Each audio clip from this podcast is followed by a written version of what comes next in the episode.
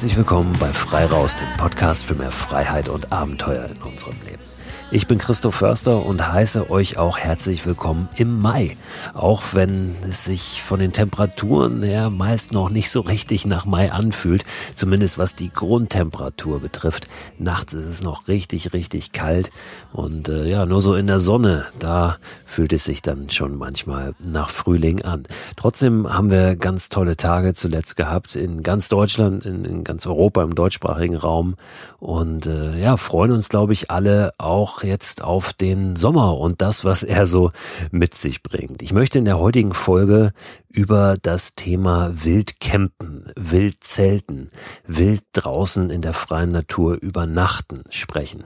Mal so ein bisschen schauen, was hat sich da getan, auch im Vergleich zum letzten Jahr und was sollte sich da vielleicht noch tun, auch in Richtung Zukunft. Wie reagieren die äh, Tourismusvereinigungen auf die aktuelle Situation? Ja, dass einfach mehr Menschen in die Natur vor der Haustür wollen und auch dorthin strömen.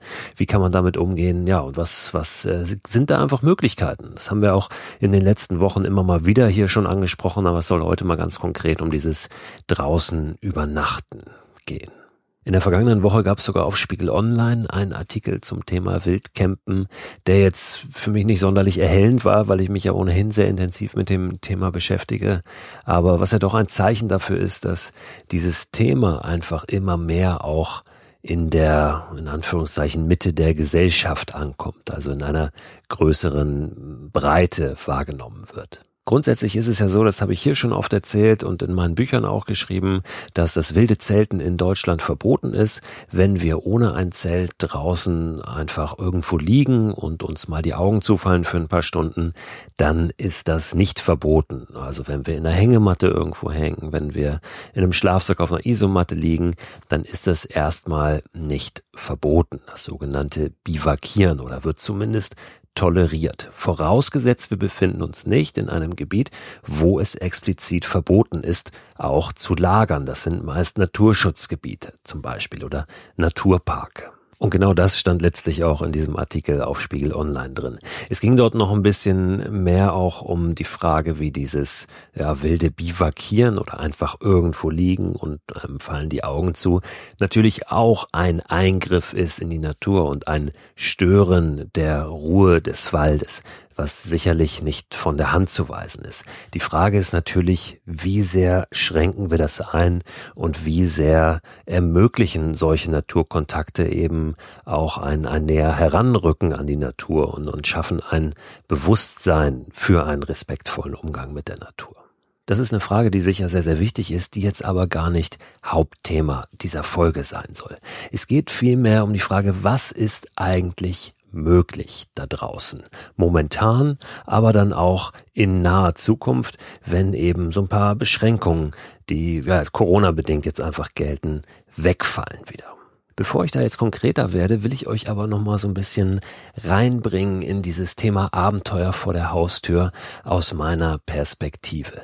Ich bin auf das Thema dieser Folge, auf das Übernachten draußen in der freien Natur, nämlich gestoßen, als ich jetzt ein Buch durchgeblättert habe, für das ich selbst ein Vorwort geschrieben habe.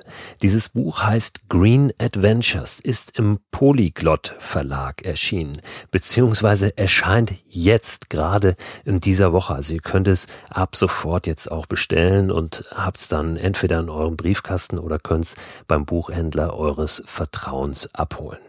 Es gibt ja mittlerweile einen Haufen von Büchern, die sich mit diesem Thema Abenteuer vor der Haustür oder auch Ausflüge vor der Haustür, Natur vor der Haustür, das verschwimmt leider immer so ein bisschen, auseinandersetzen. Ich bekomme ganz viele von diesen Büchern auch zugeschickt, gucke in alle rein und ganz oft äh, ist das, naja, ich will nicht sagen Mist, aber ähm, ist das doch äh, nichts Besonderes. Da geht's dann einfach um so ein ja, paar Ausflugstipps und da steht dann dann groß Mikroabenteuer oder Abenteuer vor der Haustür drauf. Ihr wisst, also zumindest diejenigen, die diesen Podcast schon ein bisschen länger verfolgen, dass das nicht so ganz meine Auffassung von Mikroabenteuern ist. Und weil ich diese Idee der Mikroabenteuer ja federführend in Deutschland bekannt gemacht habe, werde ich immer öfter auch angefragt, zu solchen Büchern äh, irgendetwas beizutragen.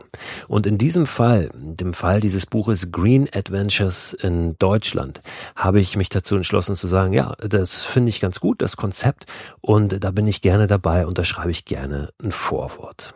In diesem Buch kommen mehrere Menschen zu Wort, Experten zum Thema Abenteuer vor der Haustür, Menschen, die Blogs haben oder sich anderweitig mit diesem Thema auseinandersetzen.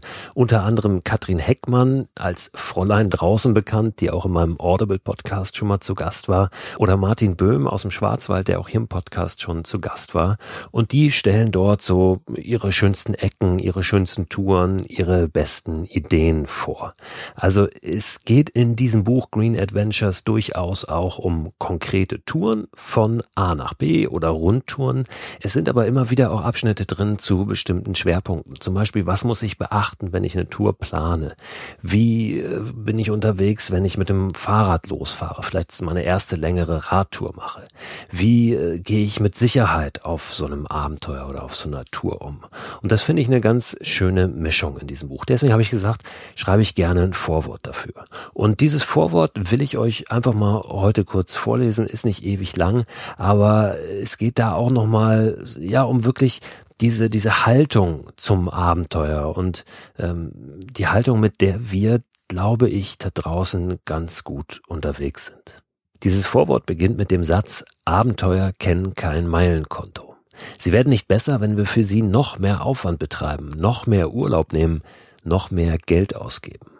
Im Gegenteil, viele der großen Reisen, die wir von langer Hand planen, führen uns nicht ins Abenteuer, sondern geradewegs in eine Illusion desselben. Ob wir ein Abenteuer erleben da draußen, hängt nicht davon ab, wie weit wir weg sind von zu Hause. Entscheidend ist unsere Einstellung. Ich spürte das in seiner ganzen Konsequenz zum ersten Mal, als ich an einem ungemütlichen Märztag an meinem Schreibtisch in Hamburg spontan entschied, ich lasse jetzt alles stehen und liegen und fahre mit dem Fahrrad nach Berlin, um am Brandenburger Tor mit einem alten Freund, den ich viel zu lange nicht gesehen hatte, zu frühstücken. Danach würde ich den nächstbesten Zug zurück nach Hamburg nehmen. Aus dieser verrückten Idee wurde ein grandioses Abenteuer, ohne Schlaf, mit einiger Quälerei, aber auch mit unvergesslichen Momenten. Ich verstand, dass ich auf nichts warten muss, um ein Abenteuer zu erleben, dass ich nur raus muss und machen. Nun ist Quälerei keine Bedingung für ein Abenteuer. Wir sollten die Abenteueridee aber auch nicht verwässern, indem wir jeden Spaziergang zum Abenteuer stilisieren. Denn in einem echten Abenteuer steckt mehr als das Zwitschern der Vögel und das Rauschen des Windes. In einem echten Abenteuer liegen Herausforderungen, Situationen, für die wir kein Muster parat haben. In einem echten Abenteuer liegen Wagnis, Ungewissheit und die Chance zu wachsen, ein Stückchen näher an unser bestes Ich heranzurücken. Es gibt Menschen, die sagen, sie würden sich nach Abenteuern sehen. Gleichzeitig hätten sie aber gerne eine Garantie, dass alles genauso läuft wie geplant.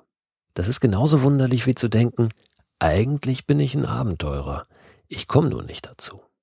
Abenteuer leben nicht vom Höher, Schneller, Weiter. Das ist ein verführerischer Trugschluss. Sie leben vom Neu, vom Anders, vom Entdecken wollen und offen sein. Wo ein Abenteuer beginnt, lässt sich unmöglich trennscharf definieren, meist aber in etwa dort, wo der Bereich endet, in dem wir es uns gemütlich gemacht haben. Sprich, jeder von uns hat seine ganz eigene kritische Schwelle, hinter der sie oder er die Magie des Wagnisses spürt. Ich glaube nicht, dass wir Abenteuer kaufen können. Viel besser, wir können und müssen sie selbst kreieren. Ich habe in den letzten Jahren allerhand Dinge unternommen, die im ersten Moment unsinnig erschienen, aber oft genau deshalb besonders waren. Ich bin mit einem alten Tretboot von der Ostsee bis zur Nordsee gefahren, auf einem Sub nach Helgoland gepaddelt, habe in der Hängematte zwischen Bäumen geschlafen, um frühmorgens direkt ins Büro zu wandern. Ich habe bei Windstärke 9 an einsamen Stränden Müll gesammelt und Orte wie Kalifornien und Grönland besucht, ohne das Land zu verlassen. Ich habe den höchsten Berg Hamburgs erklommen und mit meinem sechsjährigen Sohn die Zugspitze. Ich war am nördlichsten Punkt Deutschlands, als die Sonne aufging und habe 48 Stunden in einem 10 Meter Radius im Wald verbracht. Diese Mikroabenteuer haben nicht nur mein Leben verändert, sondern mittlerweile auch das vieler Menschen, denen ich davon erzähle. Immer geht es mir dabei um eins. Inspiration. Wir brauchen keine Gebrauchsanweisungen für Abenteuer, keine vorgefertigten Tourenpläne oder To-Do-Listen zum Abhaken, auch wenn es oft genau das ist, was wir uns wünschen. Oder anders, wir sollten sie dafür nutzen, uns begeistern zu lassen. Genau dafür steht ja das Wort inspirieren, für das Begeistern. Wir sollten sie als Ideen verstehen, unsere eigenen Abenteuer zu entwerfen. Meinetwegen auch als Tritt in den Hintern, um endlich aufzubrechen und die Tür zu mehr persönlicher Freiheit weit aufzustoßen. Es ist großartig da draußen. Die Welt mag fragiler geworden sein, aber sie ist immer noch wunderbar. Auch hier vor der Tür. Es liegt an uns, ob wir ihre kleinen und großen Wunder entdecken. Und es liegt an uns, Acht zu geben auf die Natur. Wir müssen ja nicht überall mit dem Auto hin ohne Auto von A nach B kommen zu müssen, erhöht den Abenteuerfaktor meist sogar. Ich fühle mich jedenfalls direkt im Expeditionsmodus, wenn ich über Landkarten und Zugfahrplänen sitze, um alternative Optionen auszuloten. Es ist manchmal gar nicht so einfach, das zu akzeptieren, aber die Regeln zum Schutz der Natur gelten nicht nur für ignorante Halbstarke mit Discounterzelten und Bierlaune, sondern für jeden Einzelnen von uns. Direkt vor unserer Nase liegen einzigartige Landschaften, aber wir sind viele und dürfen nicht nur an uns selbst denken. Grün ist eine Farbe, die dem Abenteuer hervorragend steht. Ich wünsche euch viel Freude beim Durchstöbern dieses Buches. Es hat das Potenzial zu begeistern.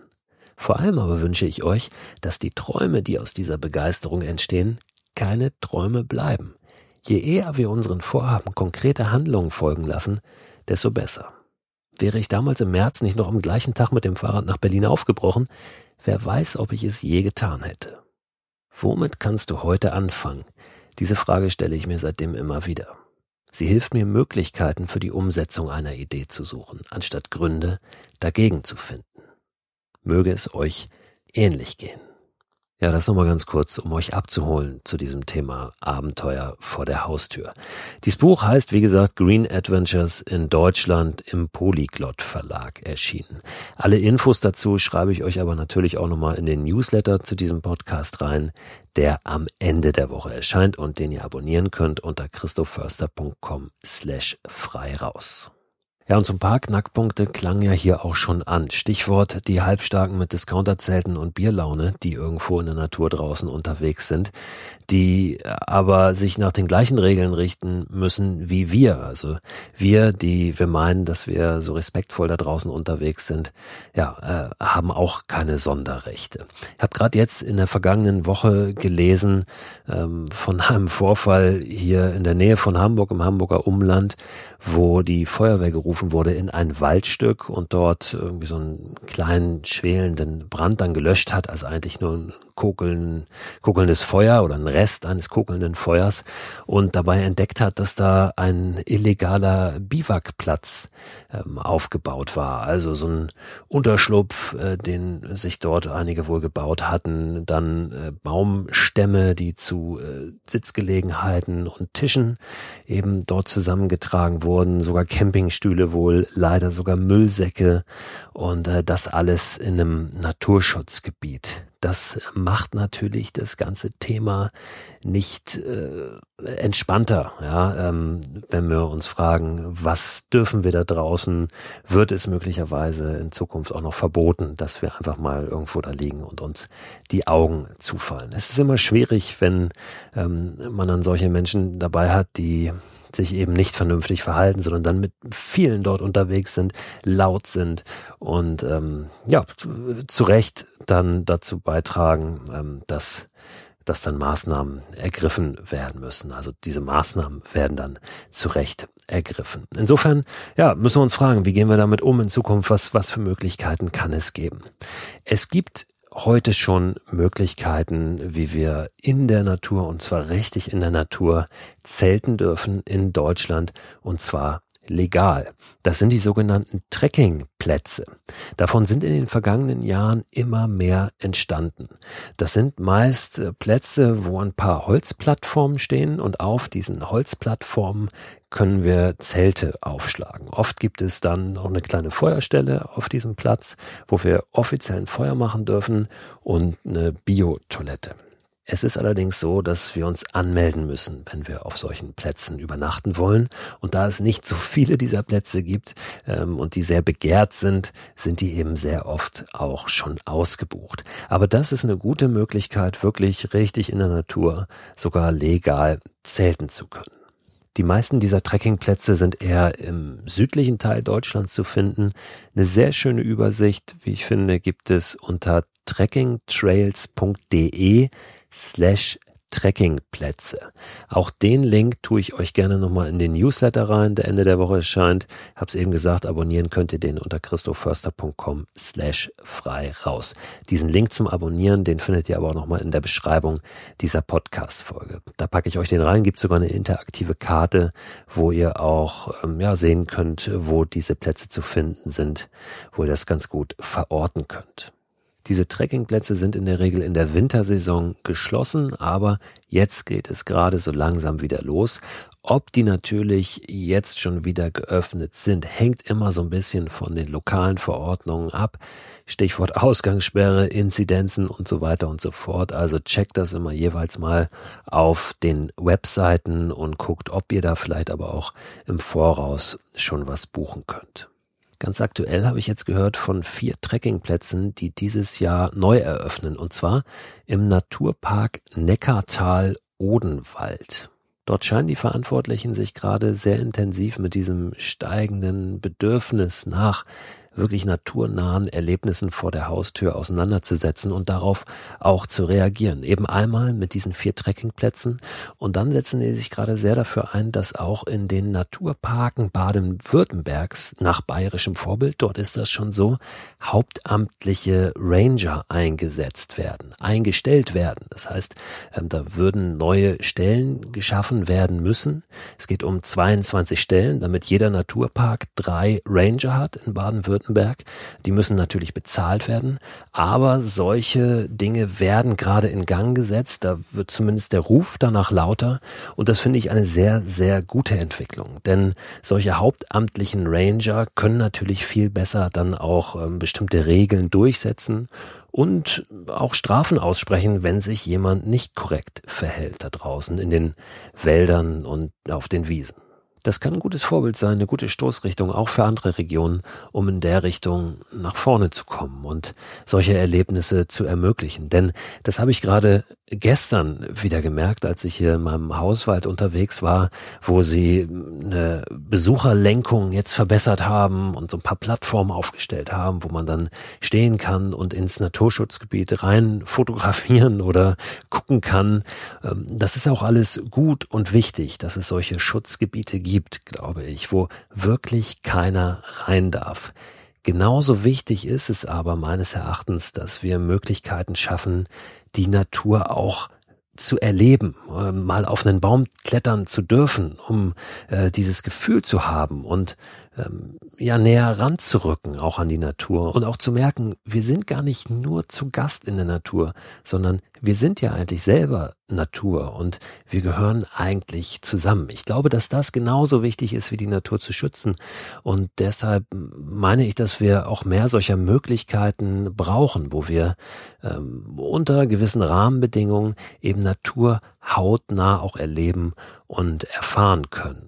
Eine ganz besondere Möglichkeit gibt es übrigens im Saarland. Da kann man in sogenannten Portallages übernachten. Eine Portalage ist im Prinzip so eine schwebende Liegefläche, die normalerweise von Bergsteigern benutzt wird, um in einer Wand an einem Steilhang zu übernachten, ohne jetzt absteigen zu müssen. Also wenn das dort eben nicht möglich ist, zu liegen auf einer Fläche, dann äh, lassen sich solche äh, sogenannten Portalages aufhängen. Und solche Dinger hängen über der Saar, an den Steilhängen der Saar im Saarland. Und äh, da könnt ihr euch mal schlau machen unter klöffhänger.com. Klöffhänger. Ja, ist jetzt äh, mit dem Buchstabieren äh, bisschen komplex, also C-L-O-E-F und dann Hänger H-A-E-N-G-E-R.com.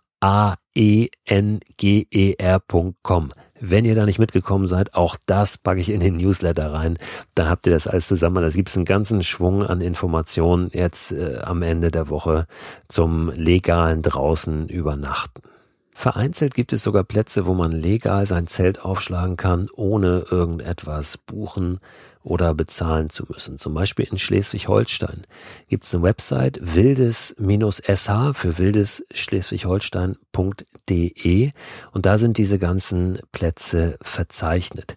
Wenn ihr auf die Website geht, werdet ihr aber gleich auf der Startseite auch eine Information finden zur aktuellen Situation und da liest sich schon so ein bisschen heraus, was auch die Probleme sind von solchen Plätzen und wie die zum Teil auch leider ein Stück weit ausgenutzt werden.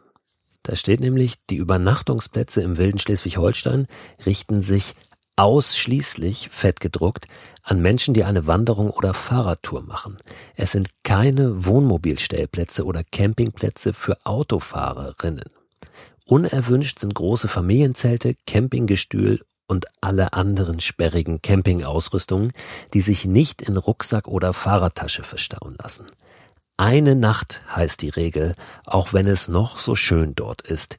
Die Plätze sind nicht dazu gedacht, dort ein Wochenende zu verbringen oder gar dauerhaft dort zu campen. Und da sind wir natürlich bei der Verantwortung eines jeden Einzelnen oder jeder Einzelnen, sich respektvoll, sich vernünftig zu verhalten und selbstverständlich auch seinen Müll wieder mitzunehmen. Grundsätzlich habt ihr natürlich auch die Möglichkeit, auf Privatgrund euer Zelt aufzustellen oder euren Bus hinzustellen, euren Van, euer Wohnmobil, wenn ihr mit einem solchen unterwegs seid. Dafür gibt's mittlerweile auch eine ganze Menge Plattformen. Ne? Ich sag nur One-Night-Tent oder Zelt zu Hause, Hinterland und, und, und. Was es da alles gibt, haben wir hier im Podcast natürlich auch schon bekakelt. Und ähm, ja, wenn ihr den Newsletter abonniert, das schreibe ich vielleicht jetzt nicht nochmal alles rein, aber wenn ihr den abonniert, dann bekommt ihr auch nochmal einen Link zum Newsletter-Archiv. Und da ist wirklich eine ganze Menge drin, da könnt ihr euch richtig schön durchfühlen und äh, werdet auch diese Informationen finden. Und noch eine ganz andere Info, vielleicht einfach unnützes Wissen, möglicherweise aber auch ein ganz konkreter Tipp für einige von euch. Polen hat gerade in 425 Waldgebieten das Wildcampen erlaubt. Und zwar dürft ihr in Polen an maximal zwei aufeinanderfolgenden Tagen am selben Ort unter einer Plane, in einer Hängematte oder auch im Zelt in Waldgebieten übernachten. Natürlich gibt es auch dort Schutzgebiete, aber es sind jetzt 425 Waldgebiete, wo das Wildcampen erlaubt ist. Bisher waren es nur 46. Also das ist ein Riesenschritt dort drüben. In welche Richtung auch immer, aber die haben das gerade radikal geöffnet. Und zwar ab sofort, ab dem 1. Mai. Welche Waldgebiete das sind, das ist auch auf einer Karte verzeichnet, die die polnischen Behörden rausgegeben haben. Und jetzt äh, höre ich mich fast so ein bisschen an wie in einer Dauerschleife. Auch die packe ich euch in den Newsletter rein, der jetzt Ende der Woche kommt. Momentan rät das Auswärtige Amt noch ab vor touristischen Reisen nach Polen, aber theoretisch ist es möglich, dort einzureisen mit einem negativen Corona-Test. Über diese Info zum Wildcampen in Polen bin ich in meiner Facebook-Gruppe Mikroabenteuer Community gestoßen. Das hat dort äh, jemand gepostet. An dieser Stelle herzlichen Dank. Und interessanterweise ging es unter diesem Post dann auch um ein Thema, was vielleicht an dieser Stelle nicht unerwähnt bleiben soll. Und zwar gibt es in Polen viele Regionen, die sich offiziell zur LGBT-ideologiefreien Zone erklärt haben. LGBT, Lesbian, Gay, Bisexual, Transgender. Ähm, das ist vielleicht vielen bekannt, dass Polen da, ich sag mal, ein bisschen rückständig unterwegs ist und dass es dort nach wie vor viel Diskriminierung gibt. Und wenn dort zwei Männer oder zwei Frauen oder welche Konstellation auch immer unterwegs sind, die nun dort äh, eben in diese LGBT-Ideologie fallen, dann kann es durchaus sein, dass man da nicht nur komisch angeguckt wird, ähm, sondern da auch irgendwelche anderen Repressalien erfährt, ähm, was dann viele auch dazu veranlasst, das gar nicht in Erwägung zu ziehen, ähm, ja, in, in Polen äh, unterwegs zu sein, touristisch oder dahin zu reisen. Das an dieser Stelle erstmal völlig wertfrei, nur so äh, rein informativ äh, rübergeschoben.